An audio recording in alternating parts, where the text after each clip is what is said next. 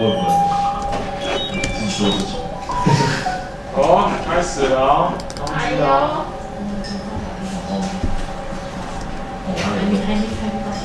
有货。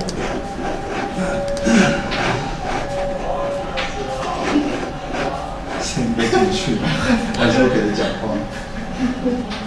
我们声音进得去的要求，收音也太好了。电脑是练乳。要练乳吗？我们呢有 Office 十万 B，但是这应该也要七万。对啊。这电脑是很可怕，就是撞到敲到的。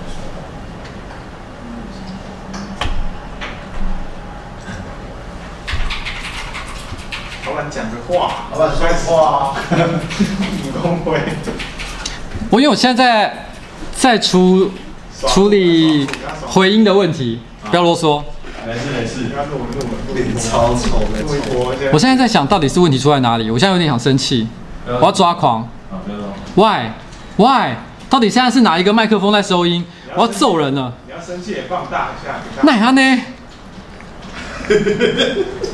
你放那么小生气没有用啊！老板真的很逗，白生气了啦。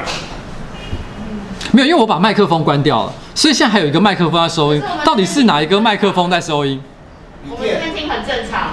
我知道，因为我把麦克风关掉，现在表示有两只麦克风在收音。但另外一只到底是什么？是鬼麦克风吗？天哪！我的主麦克风，我现在是关掉电源的。小精灵，小精灵，小精灵又来了。我等一下要跟大家讲一个小精灵的故事。好啊，声音可以啊，就讲。可以啊。叫你放大声气，你别排排气。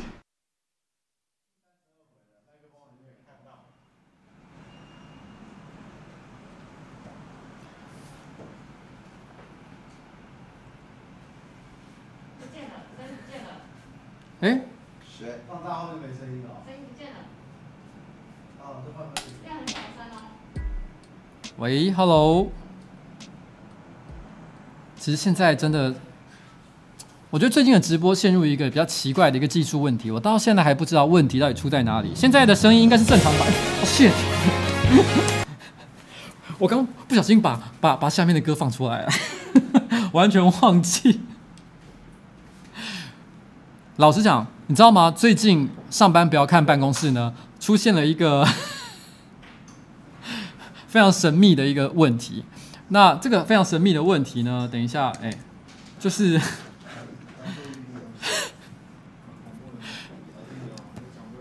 前几天，呃。有一天晚上半夜，大概可能十一十二点的时候，蔡哥他一个人在办公室，然后他突然之间呢，他就传了一个讯息到我们公司的内部讨论群组，问说：“请问一下，除了我以外，有人曾经在这里待过很晚吗？”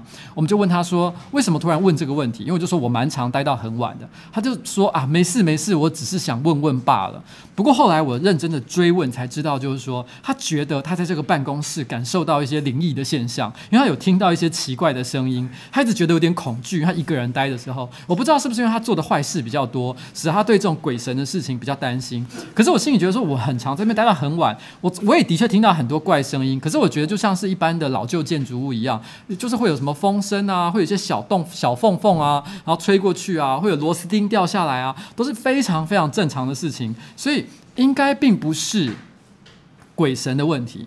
所以我那时候是这样跟他说的，然后，然后呢，他也就说好了，没事啊，可能是我想太多了。但是我要讲一下这个办公室，它有一个很独特的背景。这个办公室呢，其实已经十年没有使用了。其实这个房东当初呃租给我以前。然后，然后呢？其实，呃，他连续十年都是一个荒废的办公室。他在位在信义路跟基隆路交叉口一个非常繁华的区域，四周呢全部都是非常这个高级的办公大楼。然后呢，像是一零一也在不远的地方。可是这个地方呢，它本身也是个办公大楼，它楼下的楼层全部都有正常使用，只有它的顶楼，据说过去十年来从来。没有人使用过，它就荒废在那里。屋主呢，也就是一直都是任由它就是闲置在那边。不过我认为那可能只是单纯的，就是屋主太有钱了，他可能懒得去处理这个房产，所以没有去使用它。可是现在认真想一想，那时候听了他讲这个故事，然后就会觉得，难道过去这十年他闲置在那里是有一个特殊的原因吗？就在这个时候，我们公司发生了一个非常可怕的事情。有一天晚上，蔡哥跟关关他们两个人因为加班的关系，待到了凌晨才离开。据说他们两个离开之前，我们办公室呢，所有的一切设备都是正常的，网络什么通通都是正常的。可是第二天早上十点钟上班的时候，AK 他第一个到办公室，他马上就传了一个讯息说：“老板，我们公司的网络不通。”他就赶快讲了这件事情，我以为是我又忘了交钱，因为有的时候我这个人蛮粗心大意的，我会忘记交电话费，所以我就马上试了一下公司的电话，诶，发现电话都是正常的，我有正常交费，所以缴费，所以应该不是呃断我被断网的一个问题，所以我急急忙忙的从家里面赶到办公室，然后我开始检查办公室里面的网络环境。然后呢，我怎么看都觉得，诶，一切都是正常的啊。然后呢，没有地方是应该是错的。我就问说，昨天晚上有人动过网络设备吗？大家都说没有，没有任何人动过网络设备。而且关关跟蔡哥离开以前，网络都还是正常的。这个时候，我走走到我们公司的 router 哦，就是路由器那边，我突然发现一件事：乍看都插得很好的线路，可是出跟入的网络线是插反的。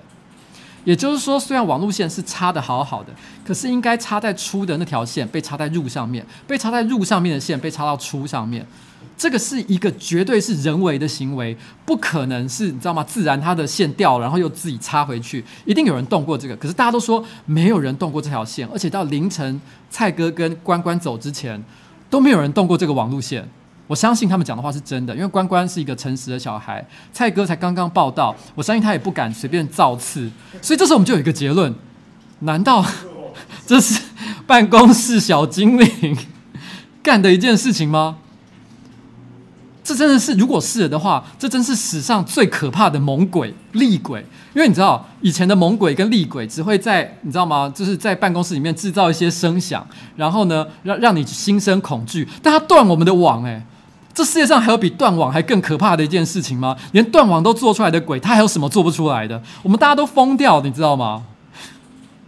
所以，我们心里觉得啊，就是经过了这个事情，让我们对这个、这个、这个办公室突然产生了一些恐惧。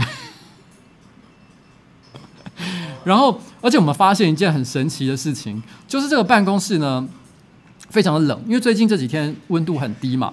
然后我们常常觉得走进办公室的时候，好像办公室比外面还要冷。但我们一直都认为是因为我们呃呃比较高，然后呢，而且因为我们四面都是很大的窗户，所以可能风比较透的进来，所以感觉比较冷。可是后来忍不住又在想，难我们我们以为比较冷这件事情，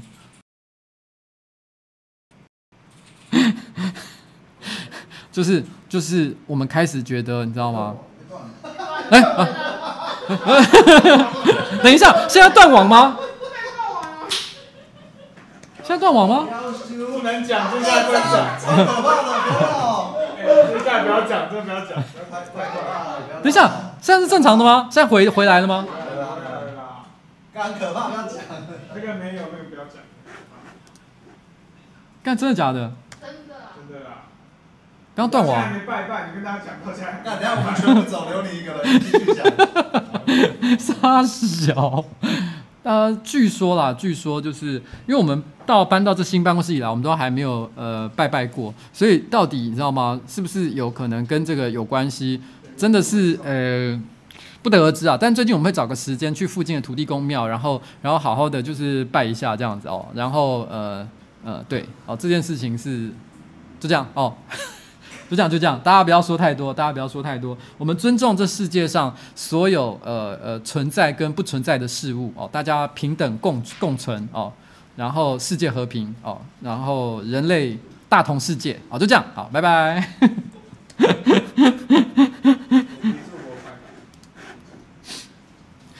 其实其实呃，讲到就是你知道那个 那个，其实最近啊。呃，不是很红那个《魔物猎人》嘛，然后大家都跑去玩，然后呢，那个、阿杰最近也开了两次两次《魔物猎人》的直播嘛，他们还一直怂恿我说也要来做个《魔物废人》的节目。说老实话，我个人对于做这个这个，呃《魔物猎人》的这个这个。做应该说做游戏直播这件事情，其实我个人的兴趣并不是太大，因为我觉得这并不是我现在这个频道的核心价值。但是呢，陪大家玩一玩电动，我个人是觉得这个企划其实还蛮有趣的，所以觉得也许我会真的，所以我就真的前几天我就买了《魔物猎人》这个游戏，然后我就在家里捏那个，你知道吗？一开始一定要捏一个自己的角色出来嘛。然后我在捏自己的角色的时候，然后然后我老婆就在旁边看，她就一直说。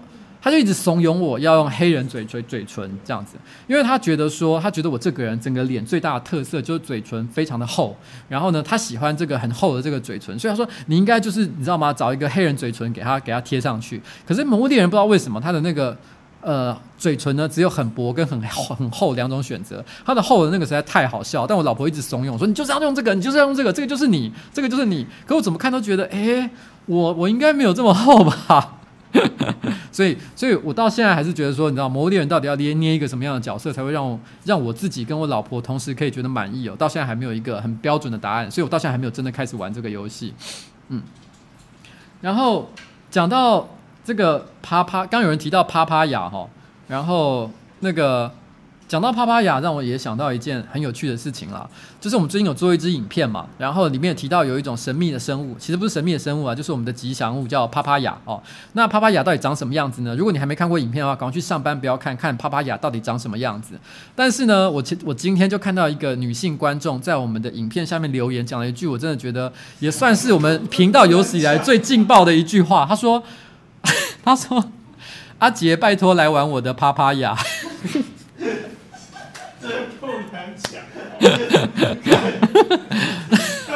题材都没得劲哎！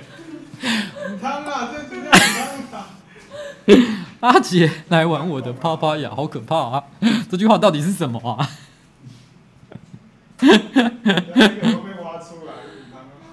好了好了好了，没有，我只能说，呃，勇气可嘉哦，就是谢谢你留言表达出你的这个热情，非常感谢你喜欢我们的影片这样子，然后。然后其实我们这个礼拜连续上了三支影片嘛，另外一支就是 Rich Fraga，就是就是我们有用饶舌的方式做开箱。但说老实话啦，其实我我从来都不觉得我们是打算要做嘻哈或者是做饶舌音乐。对我们来说，我们只是选择了一个有趣的方式去表达，呃，去做这个开箱的形的的内容。所以我们只是选，对我们来说，其实我们并不是打算真的变成一个音乐人，或者是从此以后开始要做嘻哈歌手、饶舌歌手。没有，我没有这么的呃自以为哦。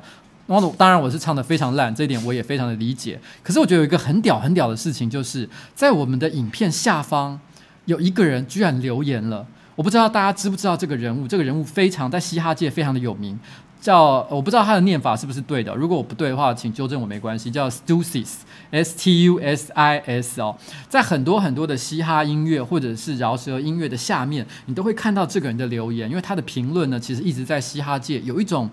非常受到敬仰、举足轻重的感觉。虽然他的批评是很负面的，觉得说这个人唱的真是史诗级的灾难，但是我内心有个感受，你知道吗？Stussy 都留言了，那不就表示，虽然他说很烂，但但是这表示什么？表示我也正式入行，成为一个饶舌歌手了。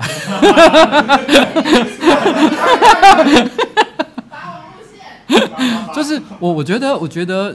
蛮蛮非常的荣幸啊！谢谢 Stussy 的肯定。虽然是一个很糟的饶舌歌手，但是我终于出道了，以一个嘻哈的人的身份。所以我我谢谢谢谢 Stussy 哦，好好。然后，嗯，然后呃，其实这个礼拜啊，我看到了一则新闻。我个人非常有感觉哦，然后呢，他是在讲啊，大大 小精灵听不下去，等下会拔线就对了。嗯，好，好了，好了，好了，哦，我知道自己很烂了。可是我我说真的，我其实有跟同事讲，我觉得说真的，如果我们再做一次饶舌或嘻哈歌曲，然后叫我来唱的话，我要不然哦，我如果还是唱一样烂的话，我觉得感觉就很弱。感觉就很鸟，然后呢，所以下次如果还要再唱的话，一定要唱得非常好，让大家惊艳。我觉得那样才有价值。其实那一首歌呢，最早的 demo 曲不是我唱的，是蔡哥唱的。然后蔡哥唱的呢，大概应该比我好个十倍吧，我想。所以本来我曾经一度也有想说，要不要蔡哥你直接用你的版本上就好了，不要真的叫我录好不好？因为当天录的时候，其实录的还蛮累的，你知道吗？因为那天我其实很忙，然后呢，我要一句一句跟着他们。跟跟他们配，不过蔡哥是一个很有耐心的人了。我明明自己都知道我念的不在拍上，他都还会在旁边说：“对对对，就是这样，有感觉，有感觉，就是像这个样子。”我觉得感觉就好像是你去那种摄影现场，然后那种那种 model 在拍照，然后就有一个摄影师一直旁边说：“哎，sexy sexy，对对对，再多摆一点 pose 哦，再再动一下哦哦，然后把手举起来啊，这边很棒，这边很棒，sexy sexy，很性感。”我觉得就有点像是这样的感觉，他不断的给我各种的鼓励，可是我内心知道是很烂的。可是我当时后来我大概嗯。周末的时候，我重听那首歌。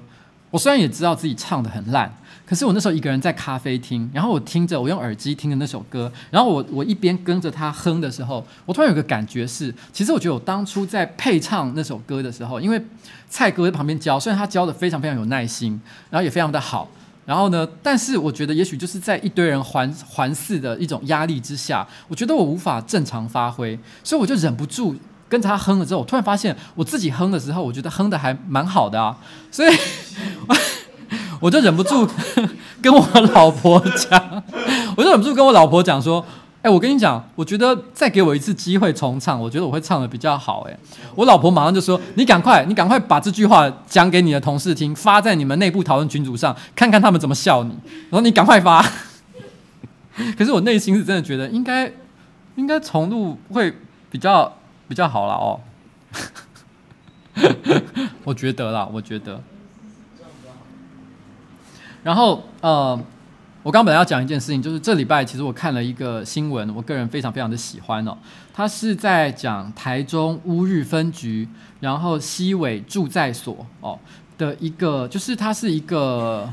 台中乌日那边的一个派出所，可是它是分所哦，不是本所这样子。然后这个分所呢，只有一个人，就是所长，兼兼所有的职务。然后过去二十年来，他就是都是同一个人，然后在那里执勤。但是呢，今年因为呃，他们盖了一座新的大桥，所以使得这个住在所，这个西尾住在所哦，它距离最近的另外一个派出所只剩下五分钟的。距离，所以他们就觉得说，只有五分钟距离就可以到另外一个派出所的话，就不需要再有一个这样的分所了，所以就决定在今年把它关闭。然后他讲了一些关于这个住在所的故事的时候，我觉得听起来非常非常的可爱，我稍微想跟大家分享一下。他说。他说：“这个服呃，这个所长哦，就是目前就是在之前在这个西尾住在所服务的所所长叫做温田清，他过去十七年都在这里服务，然后呢也在这里退休，然后退休之后呢，他就在这个这个派出所的旁边，然后买了一栋房子，然后就住在继续住在这个地方。他，他虽然本来一开始是因为勤务的关系被分派在这里，可是呢，因为他太喜欢这个地方的呃人啊，或者是文化啊，他一个人必须要怎么了？”靠北哦，今天到底是怎样？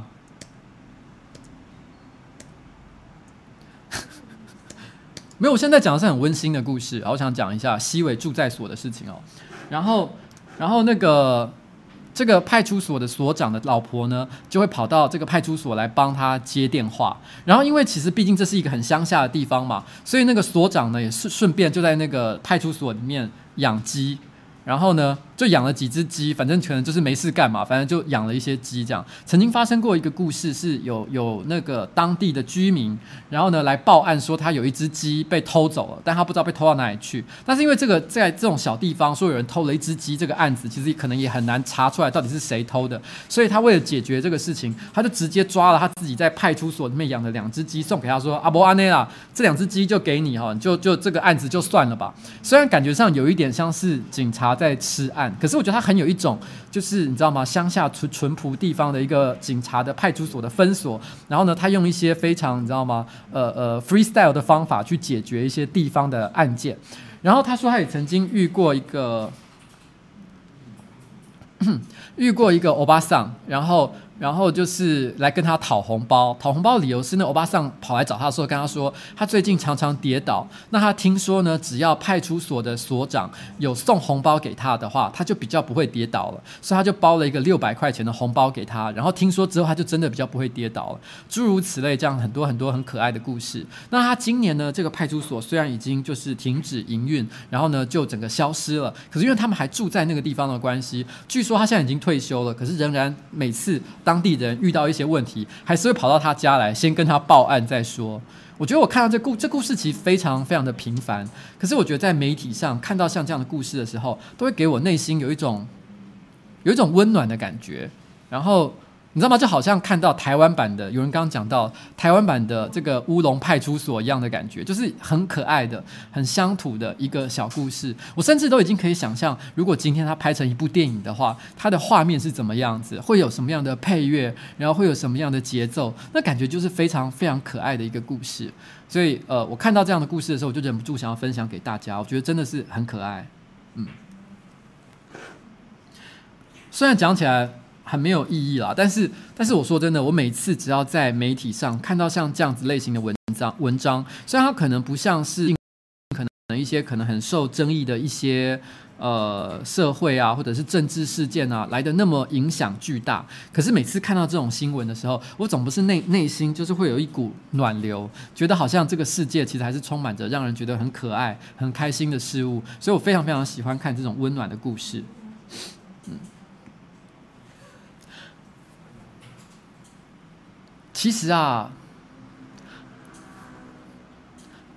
我们最近的那一支影片就是帕帕雅那支影片，呃，可能有些人还是有些怀疑，但他其实真的不是业配哦，他完全没有收厂商的钱。那但是脚本其实是过的。我们在电玩展之前，其实我们受到台北电脑工会的委托，然后呢，我们就呃提出了一个脚本。这个脚本当初呢是阿杰想的。那那我不是要我我不是要现在把推卸责任了，但是真的是阿杰想的哦。然后呢，当时我看的时候，我觉得这个脚本虽然很有趣，可是我觉得厂商应该接受的机会很低。不过当时我想说，那我就先丢给厂商看看，如果他真的能不能接受，我们再想新的就好了。可是没想到厂商居然真的通过，他们说好，你就用这个脚本去拍，所以我们就按着那个脚本。一字不漏的，所有的对话、所有的场景都是一模一样的，把它拍好了。可是没想到最后拍出成果的时候，厂商整个吓到，他觉得完全内容，你知道吗？他无法接受。我必须要说一句老实话。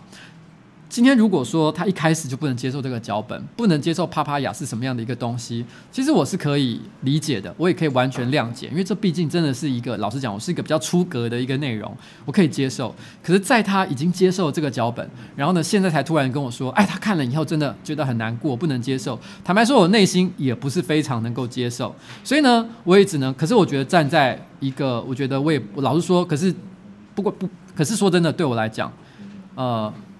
钱跟发表一个我喜欢的作品这两件事情比起来，我个人认为发表作品远比收到钱还要来得重要，所以我就跟他说：好，那钱的事情不管。那我想问一个问题，你让不让我发表这个作品？哦，因为对我来说，你不想付钱就算了，但是发表这个作品对我来说仍然是非常重要的一件事情。所以最后呢，我还是把这个作品很任性的把它发表了出去。那我们把我们就把所有中间呢，就是本来一些。为了业配而修改的内容全部都去掉，然后马赛克全部拿掉，然后呢，然后就是这样完整呈现出来，这就是我们后来最后的一个作品。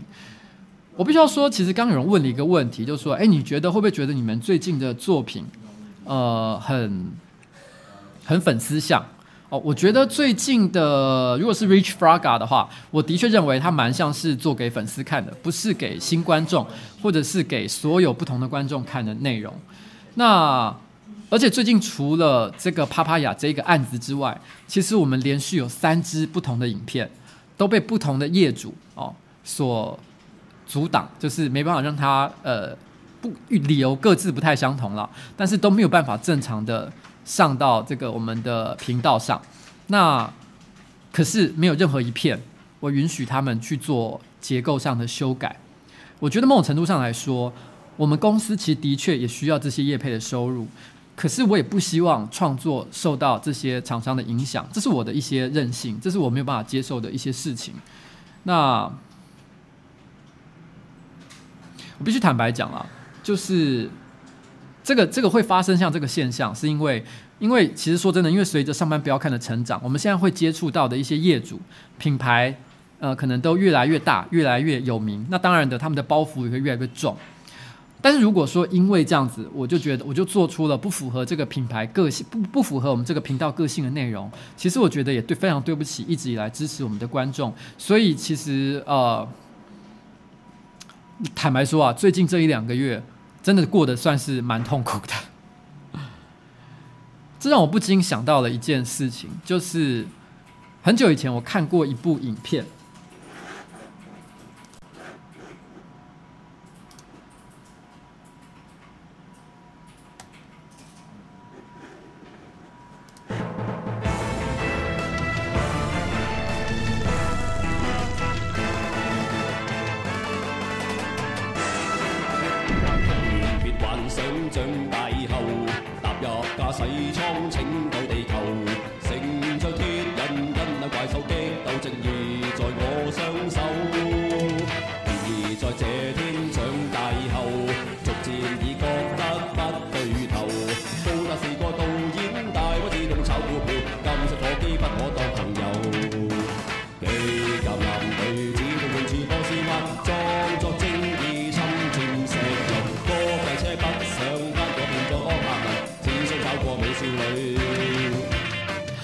大家好。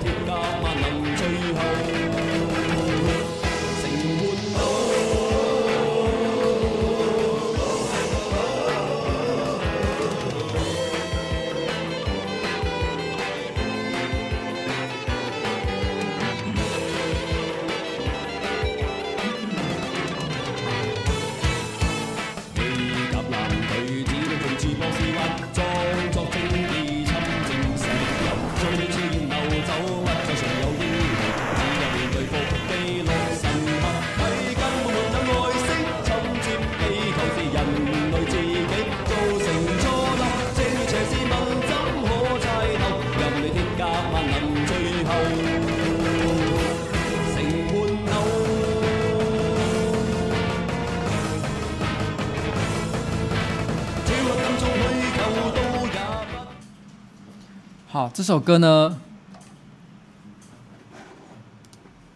哎，其实我说真的，这首歌啊，我觉得可能有些人会觉得，哎，不好听。不管好不好，觉得好不好听啊？但我第一次听的时候，我觉得好热血哦。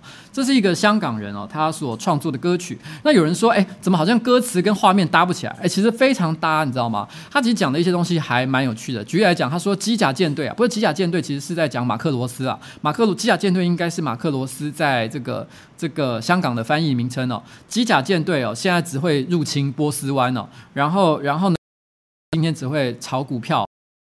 大摩其实是一家那可能公司。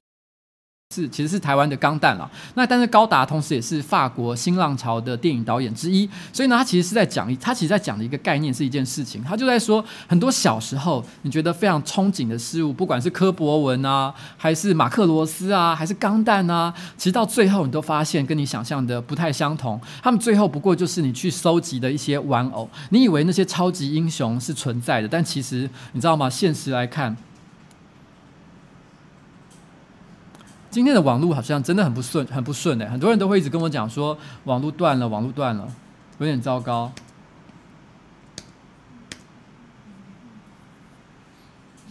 嗯，看来网络好像真的需要想办法。我不知道这个网络到底是什么样的一个问题啦。我们之后再好好研究一下。呃，我是说我们会去找土地公研究一下，也许真的是这方面的一个问题。放乖乖吗？好了好了好了好了，我们去放乖乖哈。我还记得我小时候啊，有一条毛巾被，然后那个我不知道，其实很多人好像应该都有这样的东西。我记得呃，YouTuber 啊、哦，新培，他就有拍过一部影片是讲这件事情。那我觉得应该很多人都有，就是很多人家小时候都会有一条毛巾被，你可能小时候妈妈呢就是把它拿来裹在你的身上，但是呢随着你的长大，妈妈因为那个毛巾被没有坏掉嘛，它可能一直就放在你的床旁边，所以你可能还是时时不时的会摸着它，会盖着它。然后你到了某个年纪，其实你已经早就不需要它的时候，可是你还是没有丢掉它。我发现很多人身边都有像这样的一个东西，然后呢，像这样的一个。我小时候叫那个东西叫小贝贝哦，我帮他取的名字。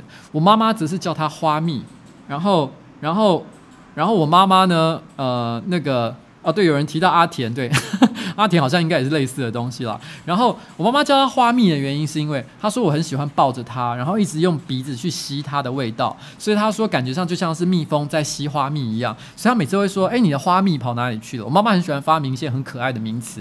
然后我小时候有像这样的一个小贝贝，然后我。我有，我到我已经出社会工作了，我已经甚至是一家公司的呃经理级的一个主管的时候，那个小贝贝都还陪在我身边。然后有时候出差，可能去上海、去华盛顿、去这些地方的时候，我甚至还把它带在行李那边。然后我妈妈都会问我一个问题，就是说你到底打算带这个东西带到民国几年呢？是不是有毛病啊？但是因为你知道，毕竟岁月是很无情的，它慢慢的呢，本来从一条这么大的毛巾被。慢慢的，因为随着不断的磨损，因为我一直不停的去揉搓它啊、吸它啊，然后呢损坏它啊，它慢慢的越洗越小，越洗越小，然后破掉、碎掉，然后呢中间分裂，然后呢一点一点的变小，然后最后只剩下这么小一块。但到这么小一块的时候，其实我还没有丢掉，但是有一天搬家的时候，可能没有整理好。然后呢，所以我就不知道它在哪里了。有一天，我就突然之间找不到了那个毛巾被。这件事情是非常突然发生的。我一直都认为我跟这个东西是离不开的，我永远不会离开这个毛巾被。可是有一天，离开这个毛巾被的事情就是发生了。但是第二天，我以为我会睡得很不好，但是我睡得一点都没有问题。第三天、第四天，我发现我真的好像也不真的需要那个毛巾被。那个大概是我三十四五岁那一年，我就这样子平安无事。过了七年过去，我才我突然之间一夕之间就发现，其实我真的并没有那么需要那个东西。有很多东西是突然之间，你知道吗？它就消失的一件事情，你根本不知道那个消失的瞬间是怎么发生的。我还记得我在十四岁的时候，然后那时候我念国中。然后我我有去呃做过一件我觉得毕生以来最羞耻的事情之一，就是那个时候呢，因为学校他们要拍一个宣导短片，他们就找我去演男主角，他们就拍一个宣导短片，就是我觉得很多学校都会有类似的宣导短片嘛，就是可能宣读宣导说不要吸毒啊，然后要认真念书啊啊不要迟到啊，各式各样一些好行为，然后就有点像，其实我前几天才跟呃同事聊到一个东西，就是我记得以前当兵的时候会看一支影片叫做。换不回的爱，现在好像他们都没看过了。那换不回来，我没记错的话，是一个叫做阿明的，呃呃阿兵哥，一个军人。然后呢，他就是放假的时候呢，然后就是骑着摩托车哦到处鬼混，然后最后呢就遇到车祸，一头撞死。然后撞死之后呢，他的家人，他的女朋友就哭哭啼啼的说：“呃，我再也换不回我的爱，就是阿明。”然后呢，他用这件事情来宣导一件事情，就是说，请这个军人呢在呃放假外出的时候，千万不要骑乘摩托车哦，非常莫名其妙的一个，有点像是这样的一个东西。东西，当时我拍的那一支影片呢，呃，呃，叫做呃，我忘了名字了，但是内容是在讲，就是年轻人哦，好好认真念书，不要谈恋爱。然后那个那个片子的主角其实是一个女孩子，她是在讲说那个女孩子呢，然后她因为跟一个男生谈恋爱，然后呢。每天想，脑海里想的都是那个男孩子，所以最后导致他的成绩一落千丈，然后变得非常非常的堕落，是像这样的一个故事。然后我还记得那个影片拍好了之后，那那个时候学校每一个教室都会有一个电视机，然后呢，他们就是呃全校在同一个时间一起播放这个短片。然后那个短片就是有一个画面，我记得就是那个女生在写考卷的时候，然后突然脑海中浮现一个气泡框，因为那个是。呃，二十将近三十年前的事情，所以那时候的特效非常烂，你就看到一个很烂的一个特效框，然后出现在那个女生的头上，然后就是我的我的影像，然后我的影像就对她露出了一个很帅气的微笑，然后女生就觉得啊，我没有办法好好认真写考卷了，然后演到这一段的时候，全校一起发出大笑，你知道吗？就是每一栋楼都一起哈哈哈哈，这是什么东西？实在太蠢了，因为那画面实在太太好笑。然后这是我大概毕生觉得最羞耻的事情。然后，然后呃，可是这个影片呢，我觉得它最有趣的一件事情。就是它是要宣导，就是说男生跟女生不要谈恋爱，要好好读书的事情。但是拍完这支影片之后呢，我就跟那个女生交往了，她就变成我的女朋友。所以这部影片根本一点意义都没有嘛。可是十四岁的时候啊，我觉得十四岁是一个很有趣的一个年纪哦，就是。而且有人说我国小从小就是一个谐星哦，其实我一直也都有这样的一个感觉，就是我觉得我从小到大，我觉得不管是我遇到什么样的事情，总是会变得比别人还要再夸张一点，所以总是会变得蛮蛮白痴的，然后然后呢，总是会发生各种愚蠢的结果，然后讲起来都觉得还蛮好笑的，各式各样的事情了。然后呃，我小学我我那时候十四岁的时候，其实我现在回想起来，十四岁是一个非常有趣的年纪哦。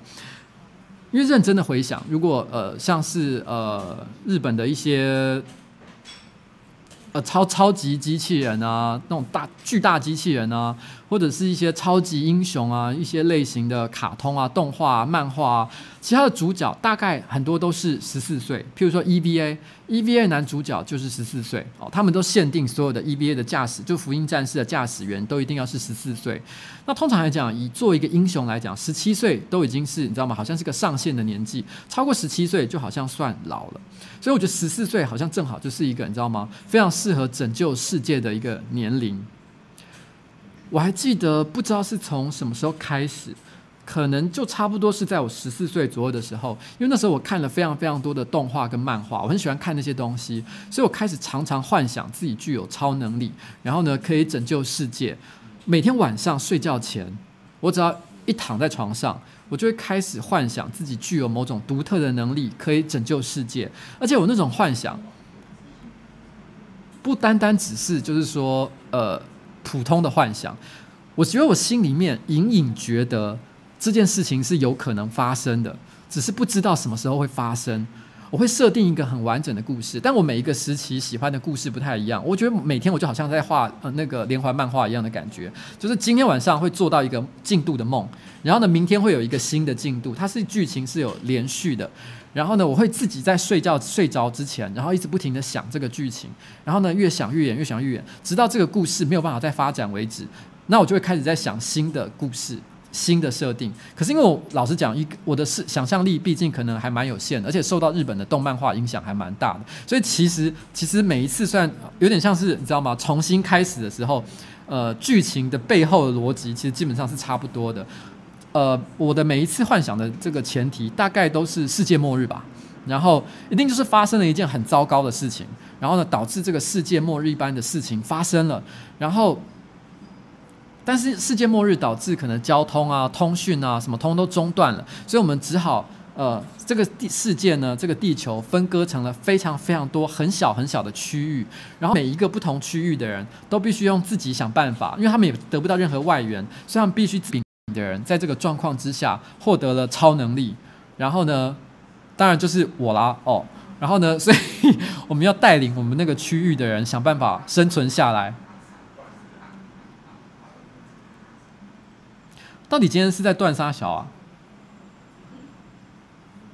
我分不出来，今天到底是网络在断，还是是……好，今天我可能一开始讲了一些冒犯的话，所以如果今天有任何就是冒犯的地方的话，请多多包涵。那我们很尊重，我希望就是人类跟呃所有超超自然的生物都可以和平共存哦。好，就是就是这个样子。呃，我那时候其实，我每次在幻想的时候啊，不论如何，一定都会有一些重大牺牲的桥段，就是就是觉得自己一定会做一些很伟大的事情，然后牺牲自己。大概到牺牲自己这个地方的时候呢，就是故事无法无法发展，整个世界要重新启动的一个一个阶段。但是这个剧情是我非常非常喜欢的，一定要发生的一个段落。这是我们每天晚上的一个幻想的内容。你们知道这样的幻想持续到我几岁的时候吗？其实跟我小贝贝掉的时间还蛮像，我记得我没有办法记得一个很明确的日期，但基本上到我三十五六岁的时候，我每天晚上睡觉前，我都还会做像这样子的幻想，而且那个幻想都包含着百分之零点零几的一点点的呃期望，就是这件事情会成真。我还记得西元两千年。我觉得现在年轻人可能感受不到，但是西元两千年，一九九九到跨到西元两千年的那个跨年的时候，其实世界上充满着一种末日的气氛，因为那时候到处都会谣传各种末日的传说。我内心其实隐隐的希望这个世界最好，你知道吗？完全的、完全的毁灭，然后整个整个世界的秩序。完全的崩坏，然后呢，完全不像是我们过去所认识的样子。我内心隐隐的希望，这一切都完全就就消灭吧。我是有这样的希望，内心隐隐隐的有一点点的像这样的想法。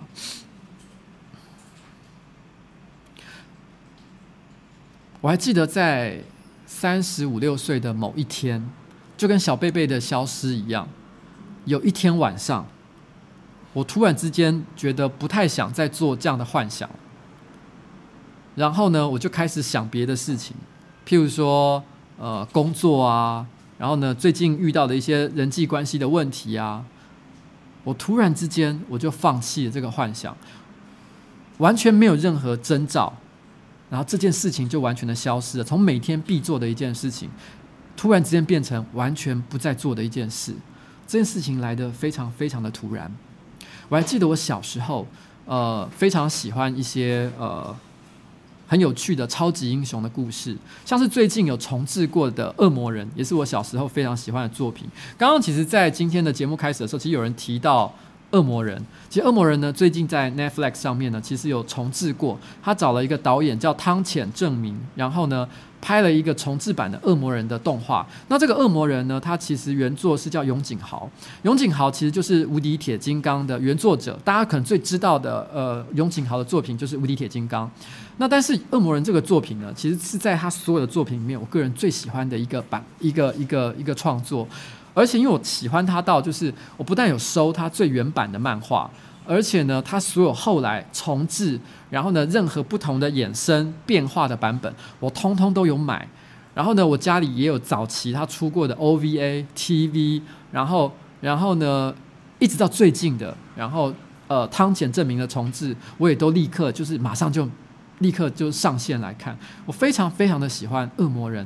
我小时候第一次看《恶魔人》的时候，我只觉得这个这个作作者的剧情的发展非常的特别。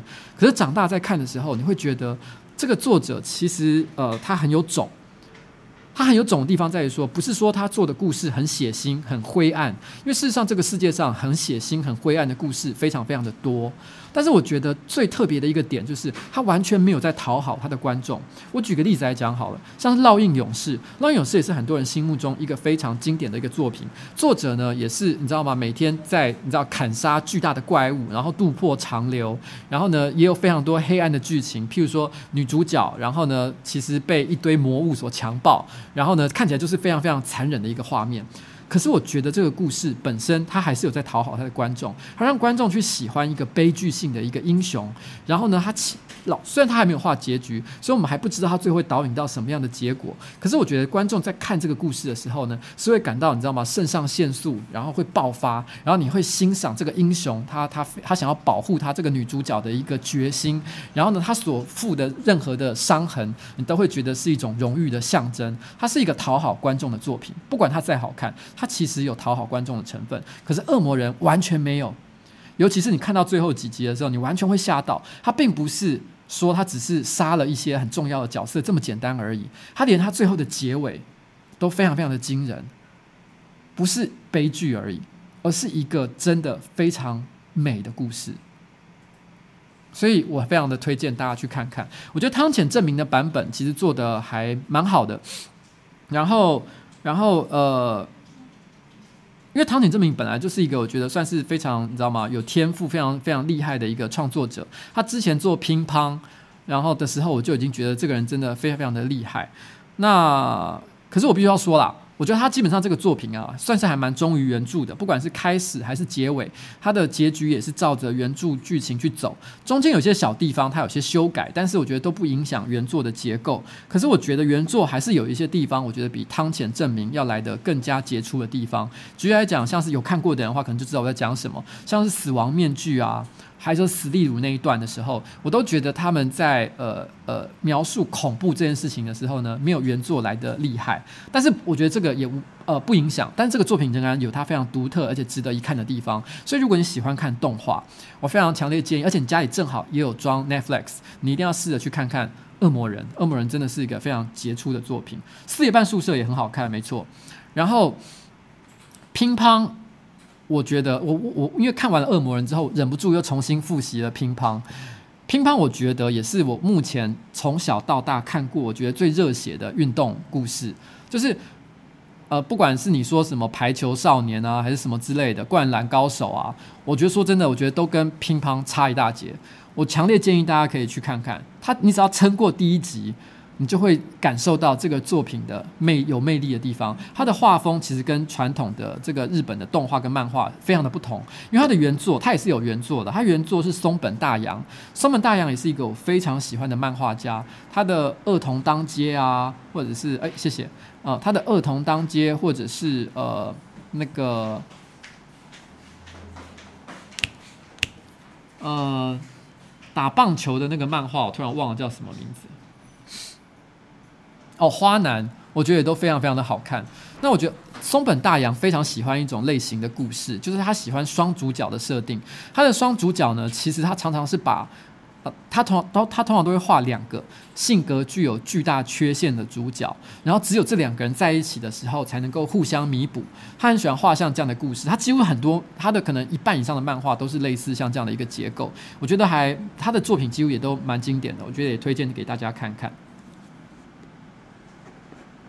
刚有人说乒乓最重要的成就就是里面找了终于会讲中文的人来演中国人哦，这讲的也是蛮有道理的，真的是这个样子。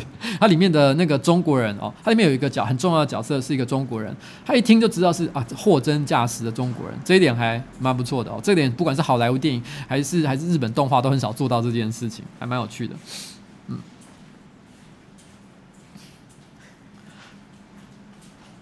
其实。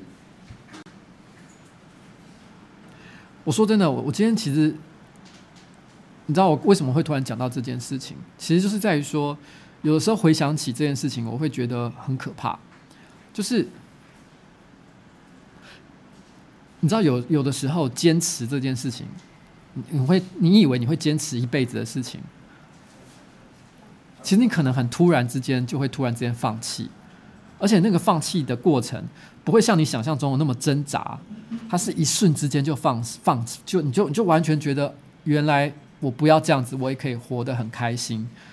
这有点像是你知道，我们常讲说欧巴桑是地表上最强生物嘛？就是为什么欧巴桑是地表上最强呢？因为当你，我就你知道一个一个一个人是怎么变成欧巴桑哦，不一定是欧巴桑了，欧吉桑也是这样哦。一个人到底是几岁的时候变成一个女生几岁的时候会变成欧巴桑，或者是一个男生几岁会变成欧吉桑？我觉得不是几岁的问题，而是某一天你突然。呃，要一呃，你不再觉得丢脸是一件很重要的问题的时候，你就立刻变成欧巴桑跟欧吉桑了。所以你觉得可以在你知道马路上大声喧哗没有关系，你可以穿着邋遢，然后你可以你知道吗？就是就是就是做，你可以插队，你可以做各种觉得事情，因为你某一瞬间你突然之间觉得，其实这个社会的规矩你不是不懂，可是你已经不在乎的时候，你知道吗？就会立刻变成像欧巴桑、欧吉桑那样的一个人物。这是这是我觉得的啦，就是可是这个瞬间，其实我觉得它的发生，其实不见得会，不见得是一个很渐进的过程，它不会在一个你感受得到的情况下发生。就像是我觉得我一直都以为，我从小到大，我都会一直觉得自己有一天有机会可以拯救世界，可是有一天我突然就放弃这个梦想。呃，我很久以前我曾经有一个笔名，就是我在网络上写文章的时候，我的笔名叫做南宫博士。为什么叫做南宫博士呢？我曾经在我曾经有一次解释过这件事情，但没有在不是在直播上啊，是在写文章的方式解释过这件事情。我那时候说，为什么我觉得我取了一个笔名叫做南宫博士，是因为觉得到了某个年纪以后，我觉得我已经不可能变成超人了，我不可能是超级英雄，但是我仍然想参与拯救世界的，你知道吗？伟大的壮举。所以我觉得我我最适合的角色就是像南宫博士，就是科学小飞侠背后里面的支持者。如果没看过科学小飞侠的话，大概不知道我在讲谁。那。诶，反正简单来讲呢，就是各种你看过的漫画或动画里面负责开发呃科技装备那些人哦，那就是支持 support 这一切事情的人，那就是南宫博士。我觉得我只能做像这样的角色了，所以我选择了像这样的一个笔名，它是有一点点悲伤的一个感觉。我觉得三十五岁那一年，我突然之间莫名其妙，我就忘记了。自己可以拯救世界这件事情，我突然之间就觉得我应该是不可能了。这件事情已经跟我无关了，所以我觉得我就完全忘记了要讲，呃，我自己要再继续做超级英雄的梦这件事情。我现在还是有一些坚持，虽然我已经不坚持，你知道有一天要拯救世界了，可是我现在还是有一些坚持在。那个坚持是，譬如说，就像是今天我跟一些厂商沟通的时候。他们传讯息给我，他们其实非常有礼貌，哦，呃，他们也有他们自己的困难，我通通都可以理解。可是我仍然没有退任何一步的一个原因。可是说真的，我们公司不需要这笔钱吗？非常的需要。我们现在公司搬了新的地方，也找了新的员工，接下来的花费比以前还要更大的情况之下，我居然拒绝了这些收入。其实我内心都还觉得很恐惧，不知道这个春节到底过不过得去。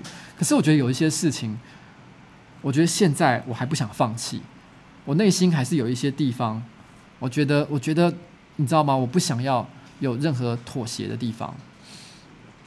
其实我们今年，我其实暗示过这件事情很多次啊，就是今年我们应该会有一个还蛮特别的企划内容。这个企划内容，坦白说，也是非常非常的冒险。然后呢，可能也会给我带来非常巨大的麻烦，但是我也不想放弃。嗯，至少，哦，有人说尾牙是不是还要再签一年啊？诶，不会啦，哦。不过刚刚有人提到那个，应该是不会啦，哦。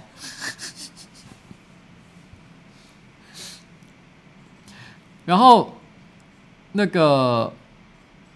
有人提到“宝宝，我要干死你”这一句话，这让我想到一件很无聊的事情。我觉得很多人可能不能了解为什么歌词会有一段叫做“宝宝，我要干死你”。然后呢，那是因为是不是因为已经不知道怎么押韵脚了，所以随便乱讲一句话？因为有人是这样写的嘛。有我记得有人留言是说，你是不是不知道怎么押韵脚了？所以你要你知道写说“宝宝，我要干死你”。其实不是这个原因。原因是因为我平常在上班的时候啊，宝宝只要坐在我旁边啊，有时候我在工作工作很烦的时候，我就会一直一边摸他一边说：“宝宝，我好想干死你哦。”然后一直讲，一直讲，一直讲。所以他们只是想要单纯的表现，就是我平常上班的一个状态而已啦，就是这个样子。嗯，其实我觉得最近啊，我说真的，我觉得我也遭遇了蛮多的打击，我不知道该怎么说。连续你知道吗？三四个厂商。然后都是一一副就是你知道吗？就是我们过去从来没有遇过这个情况。不是我，因为我说老实话，以前我们有时候做的一些业配，说老实话，其实也也我自己可能也不觉得很满意。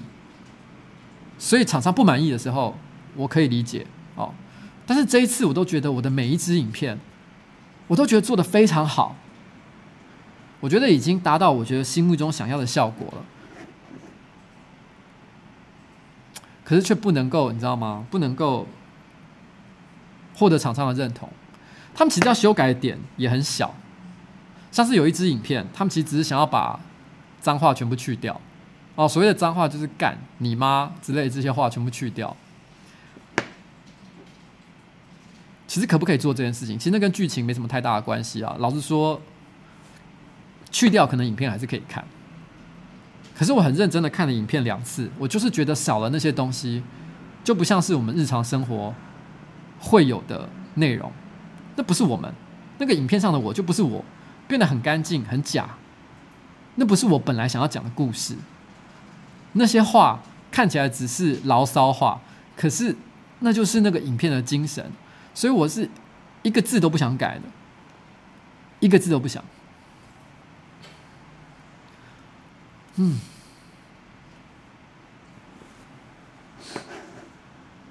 就是这样。好啦，不过说真的，我觉得我最近看了蛮多，我个人还蛮喜欢的一些作品。我觉得超级英雄呃类型的的的的，从小看很多，然后也都很喜欢，然后的一些作品。然后我最最近呢有看到一些作品，不是超级英雄类的，可是我个人也觉得很好看。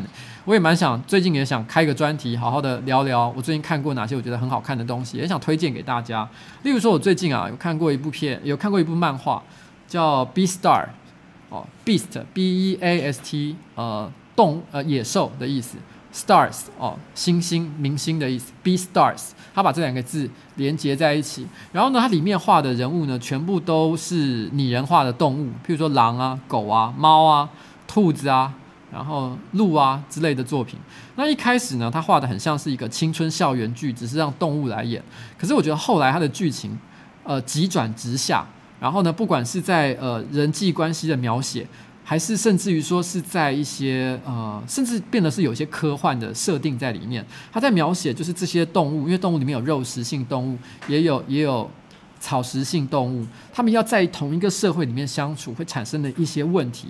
他用了一些非常黑色，然后非常残酷的方式去描写。我觉得故事变得非常有趣。它就有点像是之前 Pixar 呃迪士尼动画那个。Zootopia 的黑暗版，其实我觉得还蛮有趣，蛮值得一看的。而且这个漫画，我当时一看，我就立刻想到另外一部动画，它本身也是有漫画原作，叫做《自新世界》啊，不是，它是有小说原作《自新世界》。他们两个其实，在某些痛调跟基调上，其实还蛮像。那我觉得大家有机会的话，可以找来看看。我觉得这个作品也非常非常的有趣。那我觉得这个作品呢，也会让我想到另外一个另外一个作品是。呃，我最近其实有参加一个讲座，有分享的一本小说叫《别让我走》。《别让我走》呢，是一个叫石黑一雄的英国呃英籍日裔小说作家所写的小说。其实我觉得这三部呢，呃，一个是小说，呃，一个是漫画，一个是动画，我觉得分别共享了一些共同的气质，就是他们在想象一个未来世界的一个情况的时候，他做他把某一个设定跨呃。抽离出来，然后想象，如果有了这件事情了的话，这个世界有可能会变得多加多么的残忍。我觉得这件事情是非常有趣的。那推荐给大家看看，如果你喜欢看小说、看漫画、看动画的话，这三部作品我觉得都蛮好的。嗯，然后我今天本来想要放一首歌，哦，是那个 David Bowie 的《Heroes》，因为我觉得这首歌呢非常适合今天我想要讲的主题。他的歌词，可是我不能放，因为我刚查了一下，发现 Google，呃，也是 Google 不可以在 Google 频道上面放的一首歌，所以我只好让大家自己去搜寻一下哦。这首歌就叫做《英雄》（Heroes），H E R O E S，David Bowie 所唱的，D I V I D 哦，B O W I E 哦。这首歌我觉得非常的好，它的歌词有一个我觉得写得非常好。We can be heroes just for one days，我们可以当英雄，就算是一天也好。嗯。他的歌词跟歌都非常好听。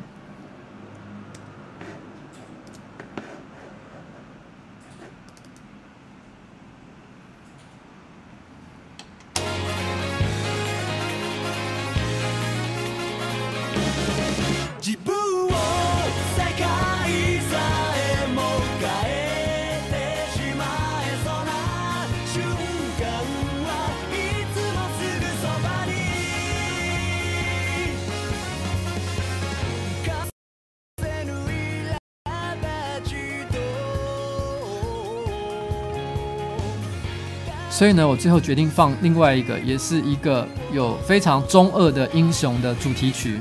这个东西呢。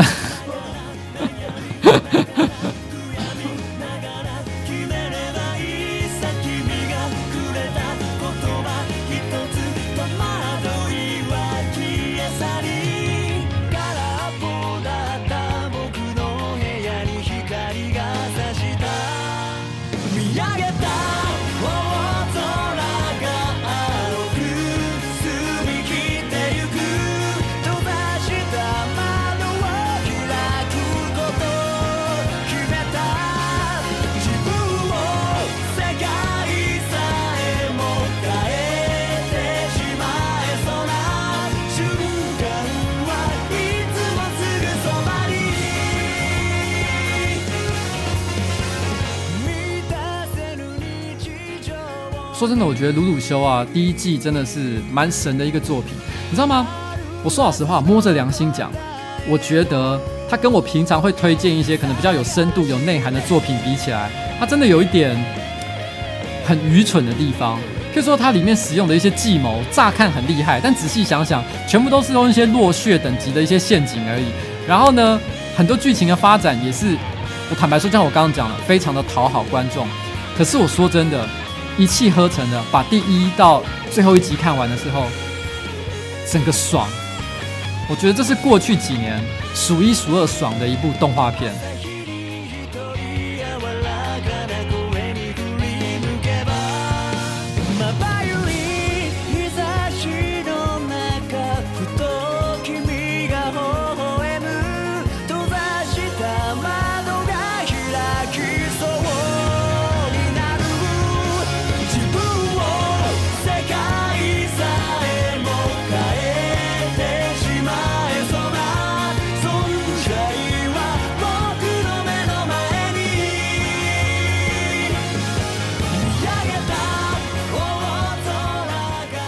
下，我刚刚念成肉血了吗？没有吧，我是讲落血啊，落血啦。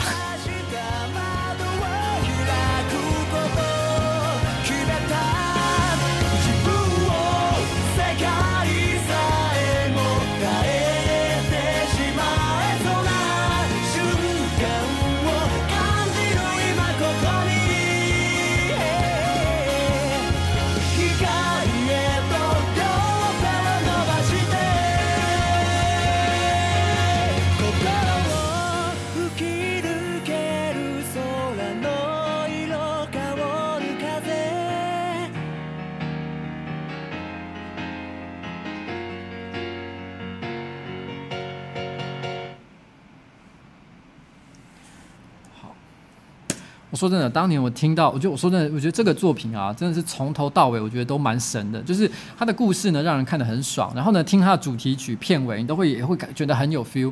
老实讲，当时啊，刚刚有人提到，因为我前面之前也推过很多次，就是那个《天元突破》嘛。我觉得当时来讲，我觉得《天元突破》呢，我个人会把它排在比较更高一点的位置，因为我觉得它有一些在我心里面打中我更心内心深处的一些地方。那我觉得它是，但是但是鲁鲁修说真的。它就像是，嗯，打了一次很完美的手枪的感觉吧，就是超爽的，你知道吗？你有得到完美的高潮，但是终究跟完跟另外一个，你知道吗？跟另外一个人，呃，灵肉交灵肉合一，还是有一点点差距啦，不太完全一样的感觉。但是就是很爽，很爽。看了以后，而且老实说，像这么爽的片，真的我觉得也非常的少见啦。所以我觉得，呃，也蛮推荐喜欢这种类型片的人去看看。刚刚有人提到《刀剑神域》，我个人就没有很喜欢《刀剑神域》，不好意思啊。也可能是心情有些转变了，但是我当时看的时候就只觉得这什么智障的东西啊，不好意思哦，我个人是真的这样觉得。然后，然后 OK 哦，刚好有这样人提到什么《命运石之门》什么的，《命运石之门》是也蛮好看的。然后，但是我觉得说真的，那一阵子我觉得看，那种呃设定的东西，好像有点时间里面那一神域对不对？哦，喜欢了拍。歌曲哦，最后我还要再放一首歌曲哦，跟大家分享一下，跟大家分享一下。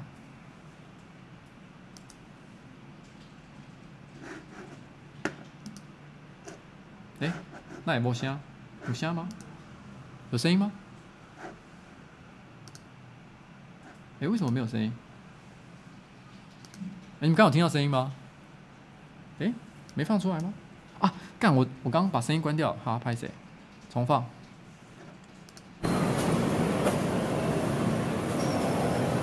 好，接下来我再放一首歌，是我今天想分享给大家的哦。这是 A.K.A. 呱吉，Yeah Yeah Yeah，Ooh，Drop a bit。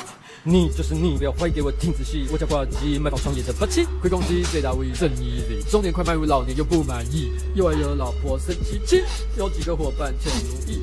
不是我在臭屁，我跟房东吵架才能换到心里去。台阶又在又个 B，Come on，当妈超 carry，AK 转幕后慢声音，小欧开始吹口哨，关关巧手下面硬，宝宝现在不起争议。你看到这栋叫做一零一，我就是他们网络界的零零七。红牛 Red Bull 的赞助，这里有仓库的窗户，沙发躺着有态度，阳光再搭配优质的毒物。汤马斯的位置，这是他的柜子，这是关关。很简单，直接给赞，看到而且排卵，你根本有懒吗？还在乱。AK，你是美食观察家，而、啊、我孤独的美食被被你打趴。这里是摄影棚，等等，很空。先关起来。啊，不是啊，宝宝，宝宝，宝宝，你现在是嫌我太慢？So fucking slow。OK，催泪。而且马的随便露脸，粉丝全部都怀孕。他妈马的叫你吃药，不然等下又发病。AK 马的台北大哥，快点给我三合一。小欧马的嘴巴厉害，标签要烂要小心。乖乖马的不能追你，不然怎样才可以？宝宝马的我要干死你。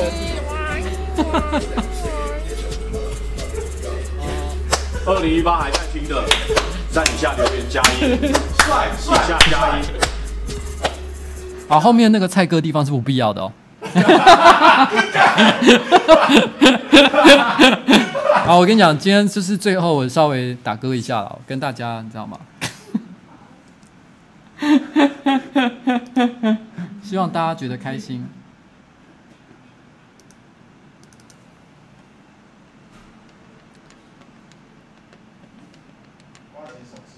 不过因为我今天没有特别练一下啦，所以老实讲我没有跟上那个歌词哦。其实好像我刚刚应该要一起唱才对，嗯。唱现场的啦。唱现场是不是？好，有机会下次好不好？下次唱现场给大家听听看，让大家知道他妈的 Stussy 也也认可的饶舌歌手 到底有多强。刮几手势啦。哦，刮几手势哦。哦哦，干，好难哦。这样。好好好。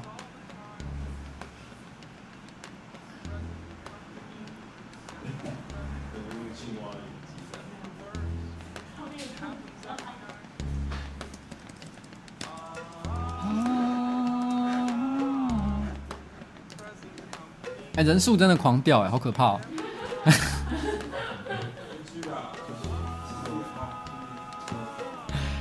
好了，没有了，因为你知道吗？今天我说真的，都是蔡哥他们怂恿我，好烦哦！我本来都已经把这当成是黑历史了，叫他们一直说：“哎，你我跟你讲，你最后结尾，老板你打一下你的歌，一定超帅的。”哦，好，我做了，我做了，开心了吧？我开心了吧？哦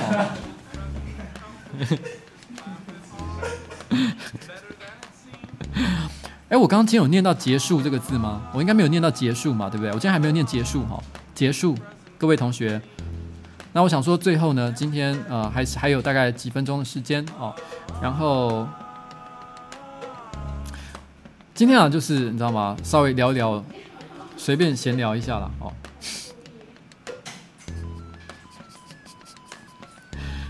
说女娲这个东西啊，很多人都叫我赶快，你知道吗？就是消费一波啊。然后我心里也在想这件事情啊，就是真的真的要做这件事情吗？因为我我发现身边真的很多人都会提醒我说，你知道女娲这个游戏吗？哦，你知道？然后呢，呃，或是提醒我说，哎，你知道女娲我玩了？然后呢，我取名叫呱吉或呱吉吃大便，这两个名字都蛮多人取的。然后，呃，连我老婆都开始玩了。哦，她莫名其妙就开始玩，她说好疗愈哦，我就是喜欢这种放置类的游戏。嗯，然后还有那个有一个媒体，他居然还一大早打电话给我，然后呢说要采访我关于女娲这个游戏哦，但是因为当时我没接到电话了，所以后来他去采访别人了。他到了傍晚才找到我说：“哎，不好意思，我今天早上本来想联络你，因为我想要请人来谈谈女娲这个游戏，我觉得瓜吉是最适合的。”我心里想说：“我怎么知道这个游戏要怎么聊啊？我根本没玩呢。”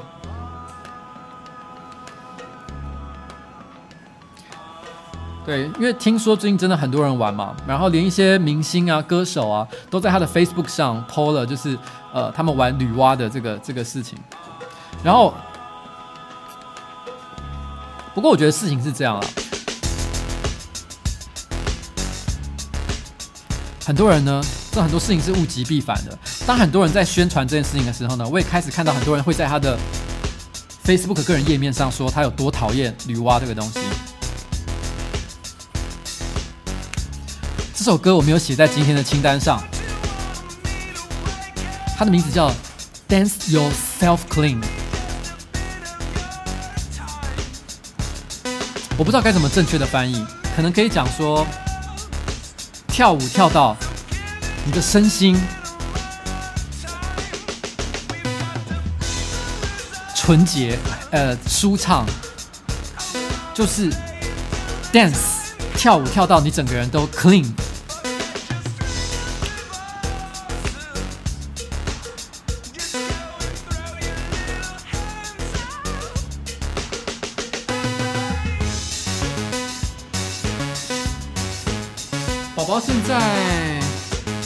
要找他一下。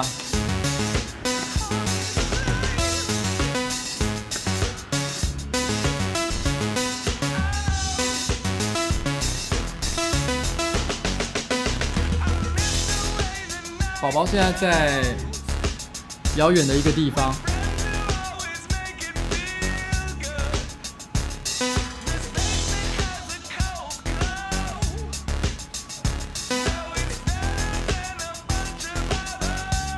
不知道在玩什么东西。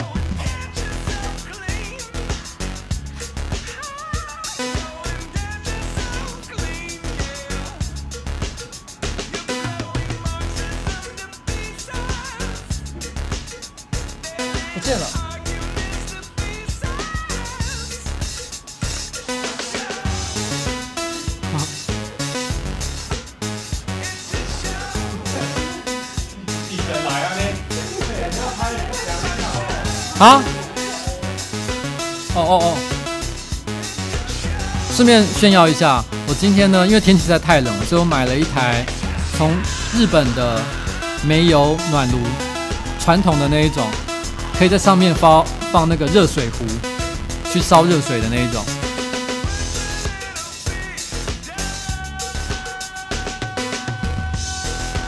哦，刚刚那个不是关关啦，对不起，那是一个来拜访的朋友。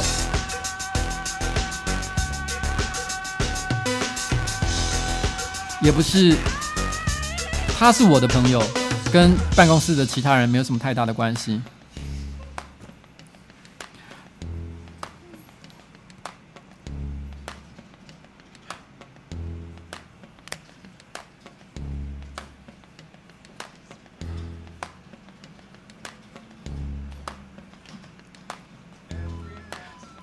这种煤油暖炉呢，它有它有呃强调，就是说，如果你在密闭的空间使用的话，是有一定的几率导致你一氧化碳中毒哦。所以其实大家要注意，要使用这种暖炉的时候，因为它的功率非常的强大，很快就可以达到暖房的效果。可是如果你使用这个东西的话呢，你一定要注意，就是窗户要记得打开。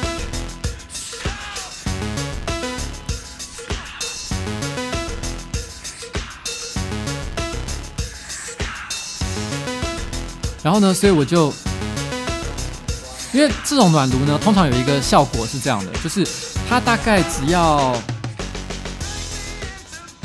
它大概呃，只要连续烧三个小时，它有的时候会有一些安全装置，只要连续烧三个小时，它就会自动关闭哦，以防就是有些人开太久，然后导致一氧化碳中毒，然后就没得救的一个情况。所以我今天跟公司的同事就讲说，你们不要太紧张，反正呢，大不了的情况就是大家一起昏倒，昏倒了之后呢，只要能够撑个一两个小时，它自动关装置呢启动了，然后我们就会活过来，就像这样子的一个情况，所以大家不要害怕。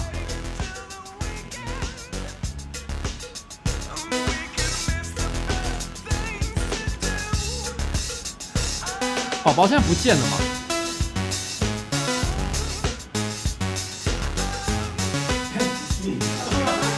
啊！那大家就说要看嘛，烦不烦啊？烦不烦啊？烦不烦啊？烦不烦啊？不要看，不要看，不要看，关掉。